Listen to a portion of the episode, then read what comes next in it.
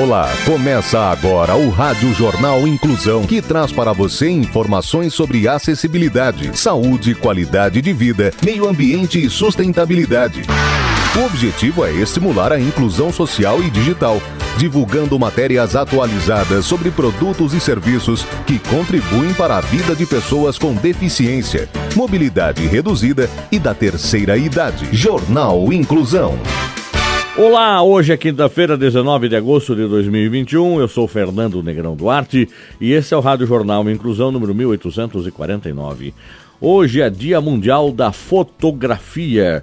Você sabia que Dom Pedro II foi o primeiro fotógrafo do Brasil? A nossa produção continua seguindo todas as orientações de segurança e saúde devido à pandemia do coronavírus. Participam desta edição os repórteres Danilo Santana, Luiz Rodrigues, Rafael Alves, Yasmin Oliveira e Taina Vaz. Vamos para os destaques de hoje. Jornal. Jornal. Inclusão Brasil.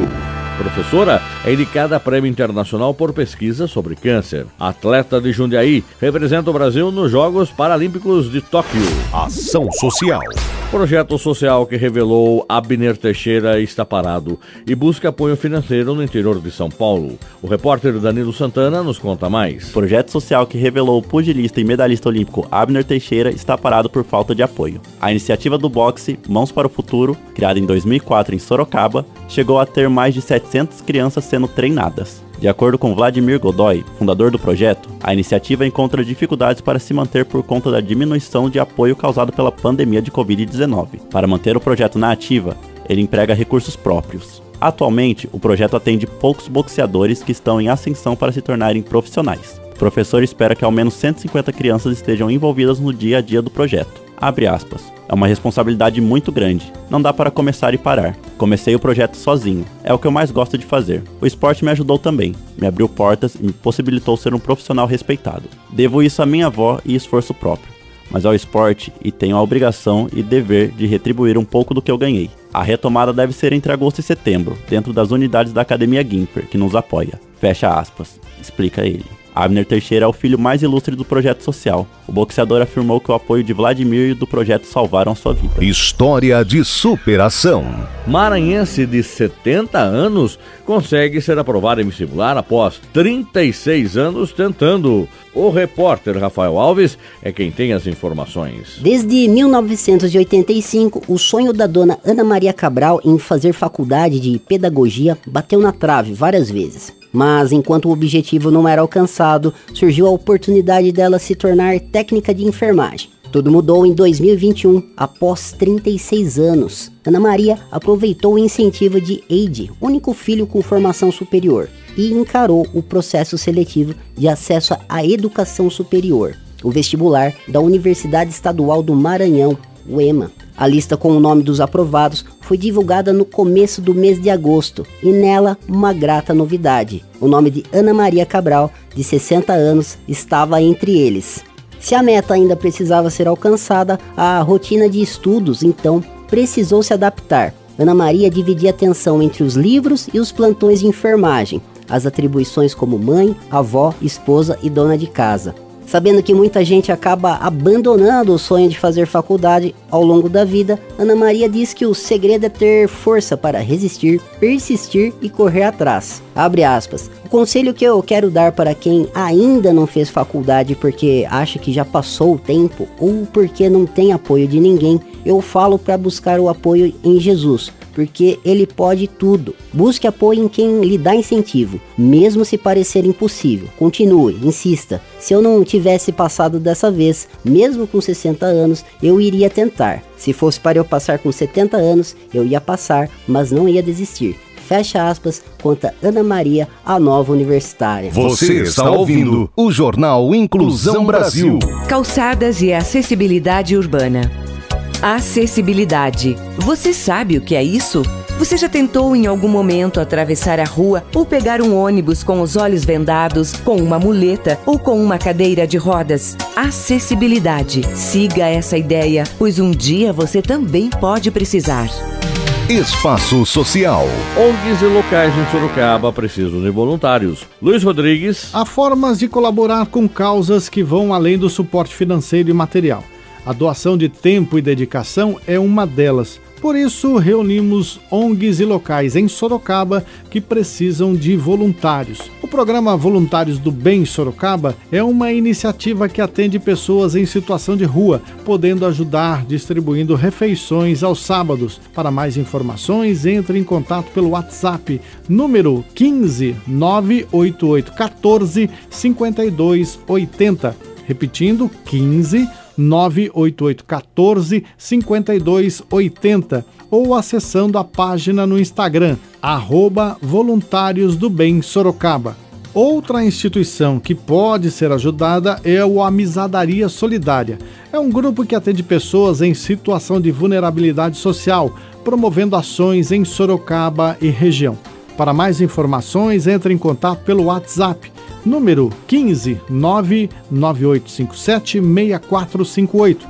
Repetindo, 99857 6458. Ou acessando a página no Instagram, arroba Amizadaria Solidária Oficial.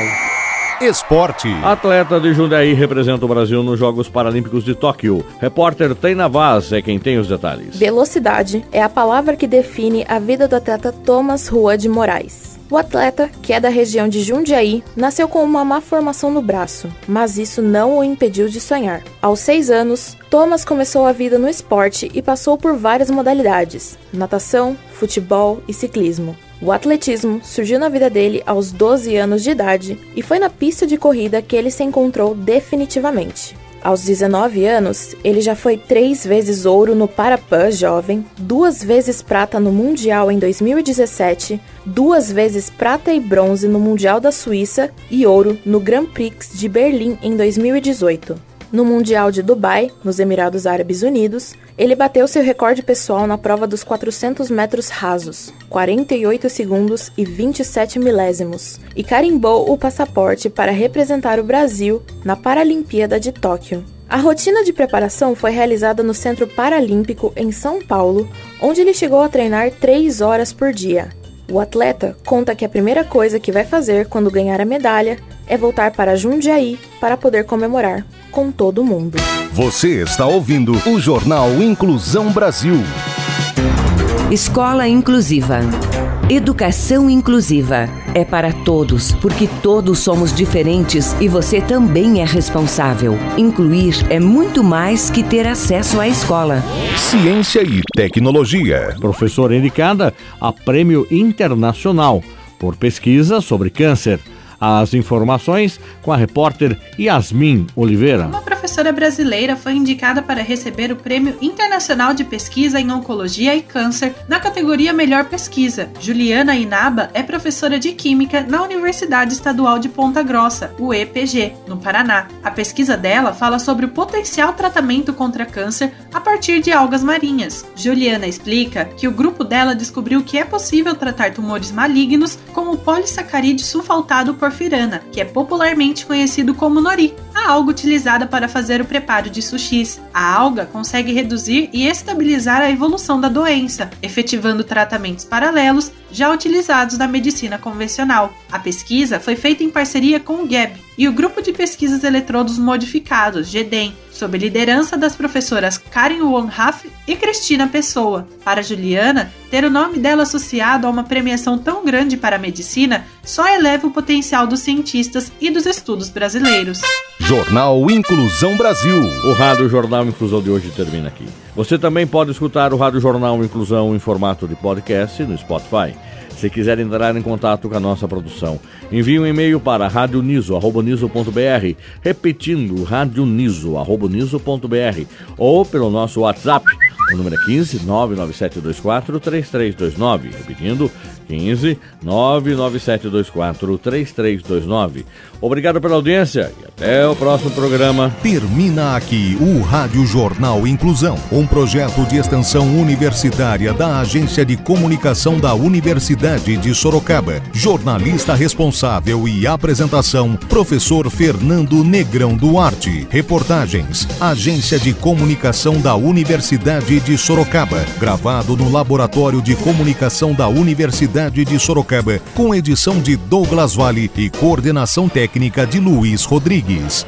Até a próxima edição.